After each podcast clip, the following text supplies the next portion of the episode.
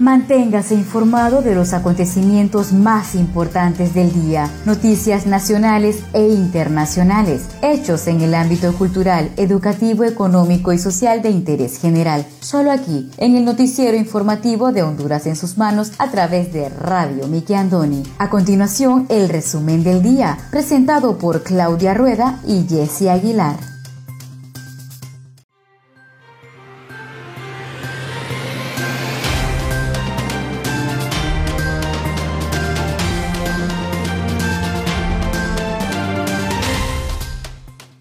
Buenas tardes, sean todos bienvenidos a una edición más de su noticiero informativo Honduras en sus manos, a través de Radio TV Miki Andoni Siglo XX. Les saluda su fiel servidora Wendy Aguilar desde San Pedro Sula Cortés. Un verdadero placer para nosotros compartir con cada uno de ustedes las noticias más importantes que trascienden a nivel nacional. Agradecida con Dios por esta bella oportunidad que nos da Hoy tenemos día sábado 19 de diciembre del año 2020. Me acompaña Claudia Rueda desde la capital de Honduras.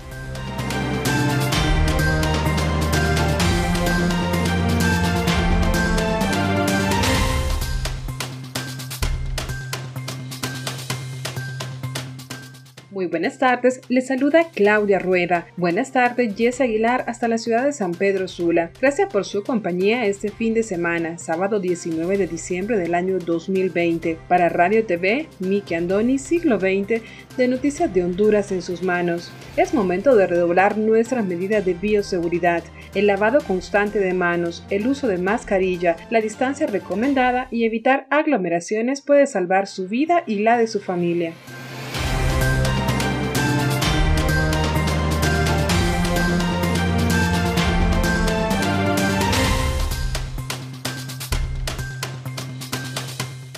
Estos son los titulares de hoy.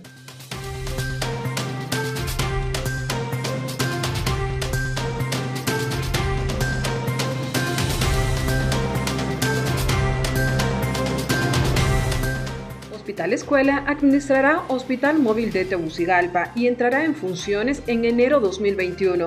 Más de 40 millones costará operatividad del Hospital Móvil de Tegucigalpa. SAR espera recaudar en el año 2021 unos 94 mil millones de lempiras. Lencas exhiben creaciones en un programa financiado por Andalucía. Gobierno congela precio de producto de la canasta básica hasta el 17 de enero. Además, el pronóstico del tiempo válido para este sábado 19 de diciembre.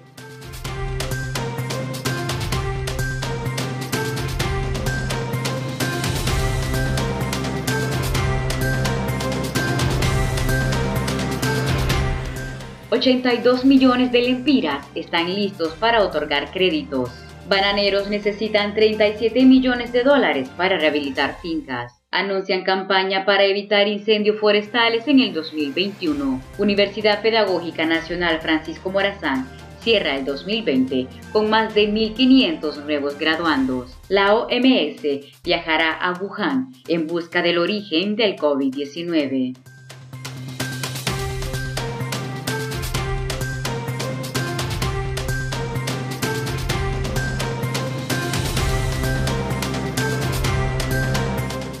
Iniciamos desde ya con el desarrollo de las noticias.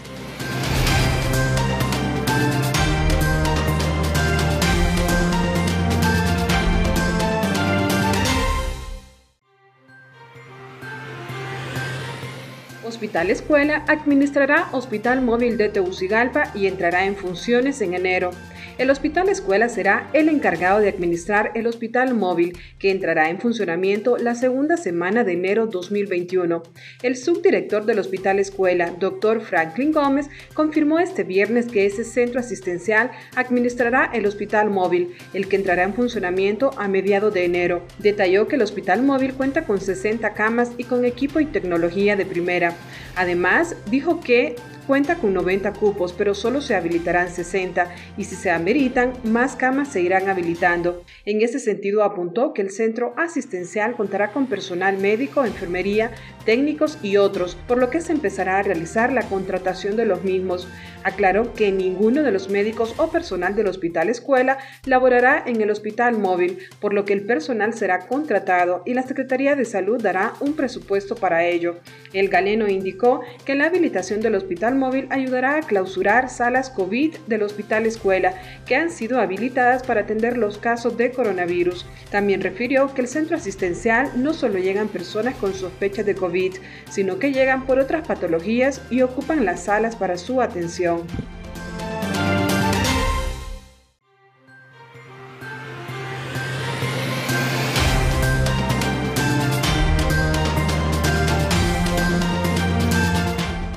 Aproximadamente 82 millones de lempiras están listos para otorgar créditos. El superintendente de la Comisión Nacional de Bancos y Seguros, Evin Andrade, informó que el sistema financiero tiene 82 mil millones de lempiras listos para otorgar créditos a los hondureños. Mencionó que nunca había tenido una liquidez tan alta como este año, a pesar de los efectos del COVID-19 y las tormentas tropicales Iota y ETA. Lo que ha sucedido con la baja en la política de tasa monetaria es una mayor liquidez en el sistema bancario, que ha venido a disminuir la tasa de interés de los depósitos del público. Con el acuerdo que ha firmado el gobierno de la República con la banca privada, las tasas de interés se ven disminuidas en las reestructuraciones de los créditos. En cuanto a la liquidez, expresó que la tendencia ha sido bastante creciente. Ahorita tenemos una liquidez del 46%. Eso nunca lo había observado en tiempos normales. A inicios de la pandemia, el indicador de liquidez andaba entre 36 y 39%. Ahorita lo tenemos en un 46%, lo que nos dice la prudencia con la cual el sistema bancario ha manejado la liquidez y la confianza que tiene el público al no retirar los recursos del sistema bancario. Además, de las facilidades que ha dado el Banco Central de Honduras en el tema de liquidez para que haya soporte al momento de reactivar la economía. El dinero nos dice que unos 180 mil millones de lempiras y quitándole el encaje son 82 mil millones de lempiras que están disponibles para otorgar créditos. En este sentido, Andrade expresó que a pesar de las situaciones que ha existido en el país y en las familias en particular, la mora de pagos no ha incrementado abruptamente. La mora se ha mantenido producto de facilidades regulatorias que se ha emitido ahorita está en un 2.72%. Creemos que para el cierre de este año podría andar entre 2.71 a un 3%, manifestó. El sistema bancario ha estado constituyendo, solo en este periodo se constituyeron estimaciones por deterioro alrededor de 4 mil millones de lempiras, y esto es para prevenir pérdidas futuras.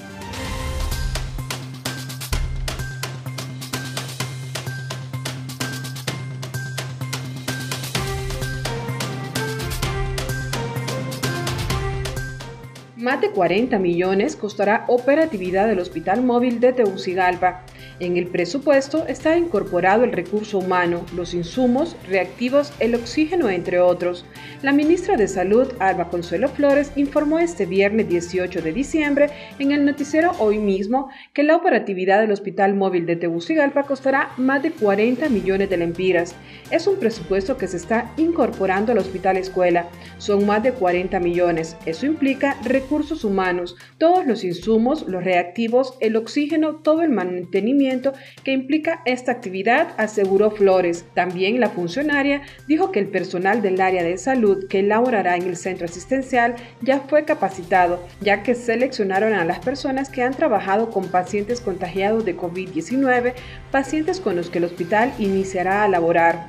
Sin embargo, explicó que posteriormente, si los casos disminuyen, se habilitará para atender otro tipo de enfermedades. La ministra hizo un llamado a los hondureños para que se protejan, porque si se enferma el recurso humano del área de salud, no habrá quien atienda a la ciudadanía. También mencionó que la toma de muestras PCR es bastante cara. La PCR la estamos haciendo solo para hacer comprobación de una positividad. La prueba PCR es bastante cara. El Estado de Honduras o al pueblo de Honduras le cuesta 8.000 empiras cada PCR. Por ello, Flores dijo que se adaptaron para comprar las pruebas de antígeno de alta positividad, certificada por la Organización Mundial de la Salud. No son las pruebas que se venden en cualquier mercado. Por otra parte, Franklin Gómez, subdirector del Hospital Escuela, reafirmó el viernes 18 de diciembre que el Hospital Móvil de Tegucigalpa estará a cargo de la administración del centro asistencial del país.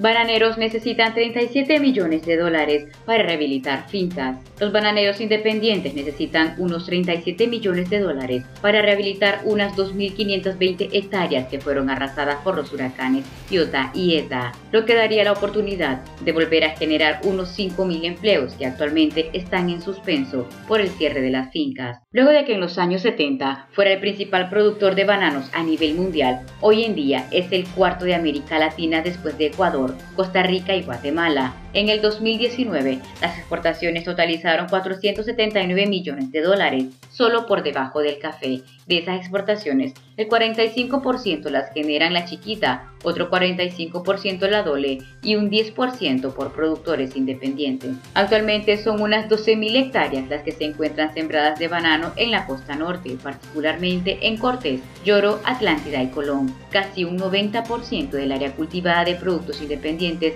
fue arrasada Ahí estamos hablando de más de 5.000 empleos permanentes más de 5.000 familias que no tienen trabajo. El problema del banano es que es muy susceptible a las inundaciones. Una plantación de banano con dos días de estar bajo de agua se pierde. Entonces, la situación es bastante delicada porque se perdieron las unidades productivas y no hay recursos para reactivarlas, indicó Héctor Castro, dirigente del sector. Aseguró que las zonas productoras quedaron completamente asoladas, por lo que sembrar una finca de banano implica partir de cero, debiendo realizarse labores de limpieza, establecer sistemas de riego, hacer drenajes primarios, secundarios y terciarios, colocar cablerías, fertilizar el terreno y luego esperar nueve meses para que comience la producción. Eso lleva a una inversión de 14 mil o 15 mil dólares por hectárea. Es muy cara la inversión en banano, afirmó tomando en cuenta que son 2.520 hectáreas. El presupuesto necesario para volver a levantar al sector es de unos 37 millones de dólares.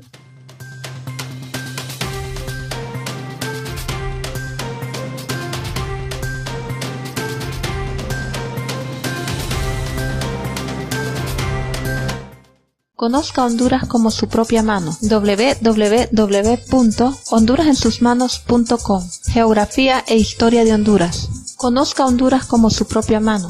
www.hondurasensusmanos.info Honduras en sus manos. Noticias. Conozca Honduras como su propia mano www.rinconesdehonduras.info Honduras en sus manos. Turismo.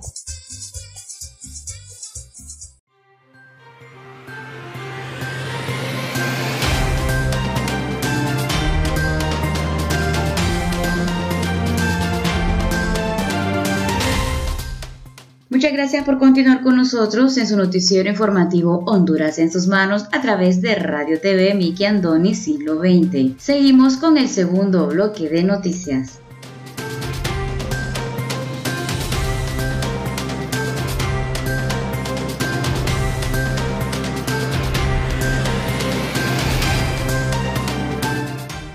Espera recaudar en el año 2021 unos 94 mil millones de lempiras. La directora del Servicio de Administración de Renta SAR, Miriam Guzmán, expresó para una radio capitalina que para el año 2021 la meta de recaudación fiscal es de unos 94 mil millones de lempiras. Lamentó que para el año 2020 la meta establecida cayó por el cierre de la economía a causa de la pandemia del COVID-19. El año 2020 ha sido complejo y retador. Primero la recaudación fue por el cierre de la economía hasta agosto, cuando se da una apertura inteligente. Sin embargo, dijo que en agosto, septiembre y octubre hubo una ligera recuperación de los impuestos sobre la renta. Explicó que la meta de este año era de 109 mil millones de lempiras, pero que la misma no se alcanzará, representando una caída del 23% en relación con la meta. Por tanto, hasta la fecha, lleva una recaudación de 82 mil 222 millones de lempiras. Guzmán manifestó que el impacto más fuerte fue en el impuesto sobre la renta, que representa una caída del 27%, mientras el impuesto sobre la venta fue del 17% en relación al año 2019. La entrevistada también valoró todos aquellos hondureños que hicieron el pago a cuenta, porque hoy el gobierno necesita recursos adicionales para enfrentar estos que ha dejado el COVID y los fenómenos naturales.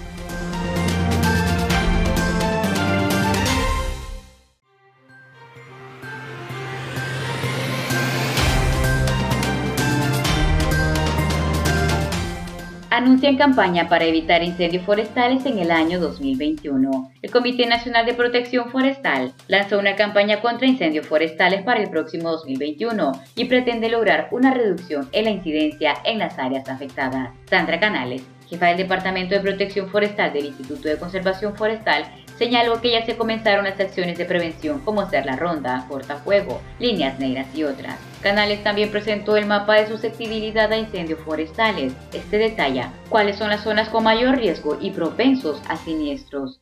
Por su parte, la Organización de Naciones Unidas para la Agricultura y la Alimentación presentó la herramienta Smart Fire. Esta consiste en realizar la evaluación y monitoreo de incendios forestales y se desarrolló en conjunto con el ICF.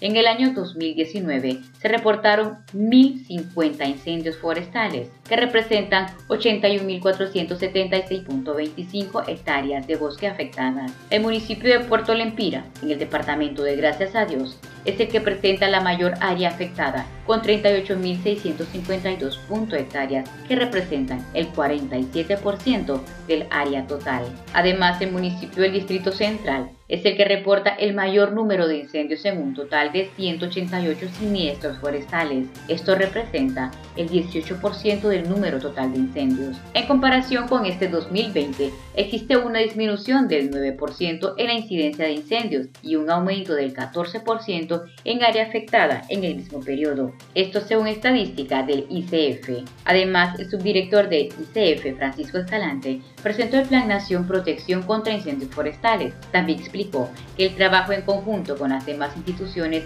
ha sido fundamental para esta labor y la participación de servicios forestales de Estados Unidos ha venido a reforzar estas acciones. Las zonas a priorizar para prevenir y combatir incendios forestales son lugares donde hay cuencas, microcuencas, reforestación, regeneración natural y áreas protegidas. Las instituciones que conforman Econaprofor realizaron un llamado a la población para que no provoquen incendios forestales debido a que el aumento de este flagelo para el próximo año podría generar una intensa sequía.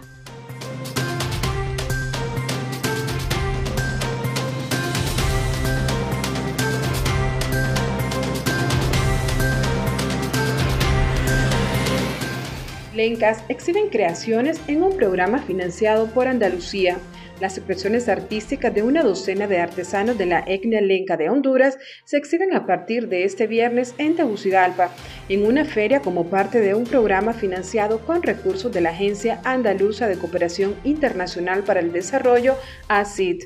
La quinta Feria Artesanal de Productos de Tradición Lenca fue inaugurado por representantes del Instituto Hondureño de Antropología e Historia y de la ACID en el centro de la capital. Jazmín Velázquez, asesora de la ACID, explicó que la feria se enmarca en el programa de fortalecimiento de la competitividad de las asociaciones de productores de artesanía lenca del Empira, Intibucá, La Paz y Comayagua, que inició en el año 2012 y recibe ayuda de la Andalucía. En su segunda fase, por 400 mil dólares, se busca promover el apoyo a nuestros artesanos de tradición lenca de los municipios de Yamaranguila, La Campa, Ojojona, Oroquina, Huascorán, La Paz y Comayagua. en el occidente, sur y centro del país para que puedan comercializar sus productos, subrayó. En la feria participan al menos 12 grupos de artesanos de los tejidos, el barro, de la madera y otras artes decorativas que habitan en el occidente, sur y oriente del país. Vale la pena en esta época navideña darle un poco de apoyo porque ellos han tenido bastantes dificultades con la pandemia de COVID-19. Sus ventas se han disminuido bastante, añadió Velázquez. Dijo, además, que la feria es una oportunidad para que los artesanos lencas puedan promover sus productos y generen ingresos para sus hogares. La agencia andaluza ayuda a los artesanos a organizar y legalizar sus microempresas, fortalecer e innovar la producción artesanal y en la promoción y comercialización de las creaciones, señaló. En las declaraciones, la coordinadora del proyecto de competitividad lenca del Instituto Hondureño de Antropología e Historia, Tania Ramírez, coincidió con Velázquez, subrayando que el programa busca apoyar a los artesanos en la promoción y comercialización de sus productos lencas. Les apoyamos desde sus inicios, la legalización hasta la capacitación para el mejoramiento de sus piezas, la innovación y la comercialización a través de ferias de artesanías a nivel nacional e internacional, subrayó Ramírez. El proyecto pretende visibilizar la labor artesanal, así como aumentar la comercialización de esos productos. Buscamos rescatar la tradición artesanal lenca y con ello mejorar la calidad de vida de los artesanos que producen estas piezas, añadió. La agencia andaluza también ha contribuido a la construcción de talleres artesanales y a la apertura de dos tiendas para comercializar los productos, una de ellas en Tegucigalpa y la otra en el departamento sureño de Choluteca.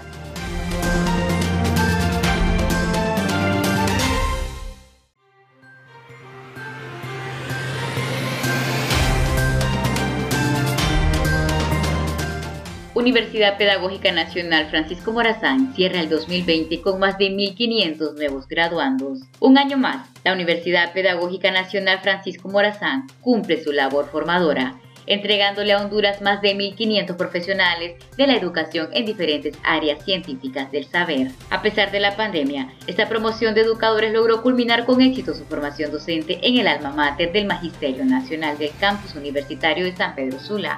Fueron 157 nuevos alumnos los que lograron culminar sus carreras, entre estos dos doctorados, 10 maestrías y 145 titulados en licenciatura. La solemne ceremonia de juramentación y graduación en esta ocasión se realizó de forma virtual, pero con toda la alegría y satisfacción que amerita para cada estudiante alcanzar su título universitario. Contó con la participación del rector de la institución Hermes Aldubín Díaz, Wilmer Godoy, secretario general y Glendy Martínez como maestra de ceremonia. En esta ocasión la promoción llevó el nombre de la profesora Vilma Alicia Paguada, en honor a una connotada maestra de la Universidad Pedagógica Nacional de Francisco Morazán, que dedicó su vida a la educación y está conformada por profesionales en doctorados, maestrías, licenciaturas y técnicos universitarios adscritos a las distintas carreras que oferta esta universidad a nivel nacional.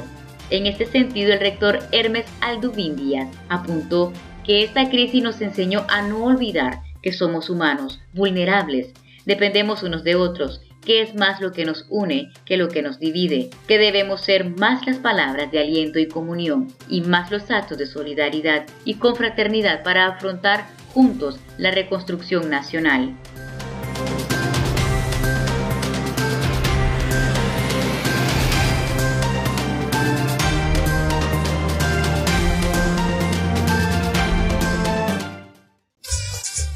Conozca Honduras como su propia mano www.leahonduras.com Literatura, colección hondureña. Gramática, ortografía y sus reglas. Para sus tareas y más. www.escribelocorrecto.com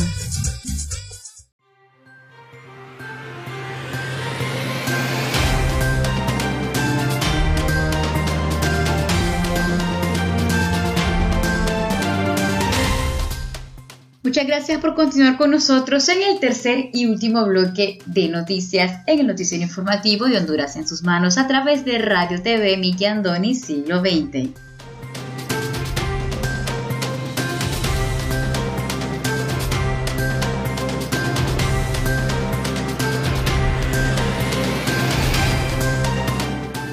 gobierno congela precios de productos de la canasta básica hasta el 17 de enero. El gobierno de Honduras determinó congelar el precio de 29 productos de la canasta básica hasta el próximo 17 de enero del año 2021 mediante el acuerdo ministerial 234-2020. Al respecto, el director de protección al consumidor, Mario Castejón, amplió que la medida es para aliviar el bolsillo de los consumidores y frenar la especulación de precios durante la temporada navideña. Algunos de los productos con precio fijado son la azúcar blanca. La libra se venderá a un precio máximo de 10 lempiras en mercados y ferias, pero en supermercados a 10 lempiras con 60 centavos. También el cartón de huevos tendrá un precio fijado de 75 lempiras en mercados y ferias y 90 lempiras en supermercados. Otros productos como el frijol, maíz y carne tendrán un valor máximo fijado presente en el acuerdo ministerial. En los últimos días, consumidores han reportado aumento de precios en los principales mercados del Distrito Central. Ante la especulación, Castejón instó a la población a hacer las denuncias correspondientes si no se respetan los precios fijados en el acuerdo ministerial. En relación con lo anterior, Castejón reveló que al menos 10 establecimientos ya han sido sancionados por incumplir los precios fijados por las autoridades.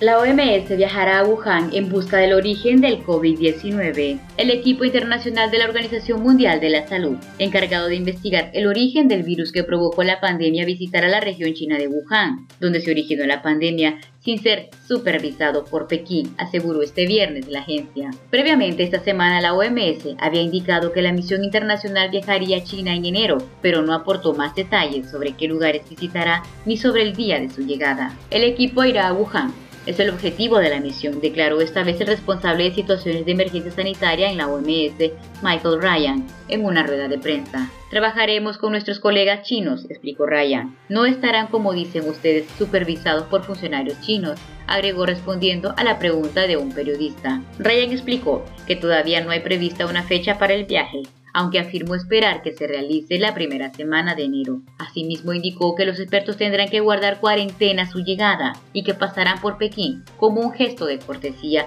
hacia las autoridades chinas. En general, los científicos piensan que el huésped original del virus es un murciélago, pero no se sabe todavía qué animal intermedio hizo que se contagiaran los humanos. La misión de la OMS está compuesta por 10 científicos de varios países, reputados en sus diferentes ámbitos y tiene como objetivo averiguar cómo se transmitió el virus a los seres humanos. Desde finales de octubre, los expertos de la OMS se han reunido por videoconferencia varias veces con sus homólogos chinos, pero Estados Unidos ha acusado públicamente a Pekín de esconder datos y la OMS de ser demasiado condescendiente con las autoridades chinas.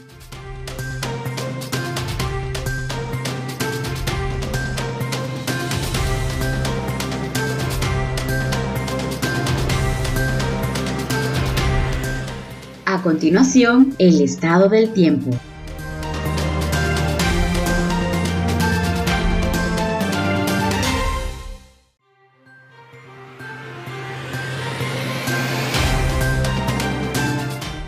Pronóstico del tiempo válido para este sábado 19 de diciembre. Para este sábado se pronostican condiciones estables y secas sobre la mayor parte del territorio nacional, probabilidades medias de precipitaciones aisladas en forma de lluvias, chubascos y lloviznas débiles por el ingreso de humedad del mar Caribe al país, sobre áreas de los departamentos de Isla de la Bahía, Cortés, Lloro, Atlántida, Colón, Olancho y Gracias a Dios. Esta noche tendremos fase de luna, luna nueva.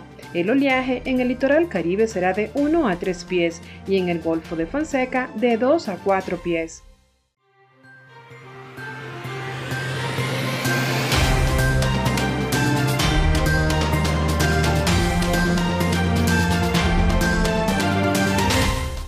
Muchas gracias por haber estado con nosotros en el noticiero informativo Honduras en sus manos a través de Radio TV Miki Andoni Siglo XX. Los esperamos la siguiente edición. Se despide de ustedes su fiel servidora Wendy Aguilar desde San Pedro Sula Cortés.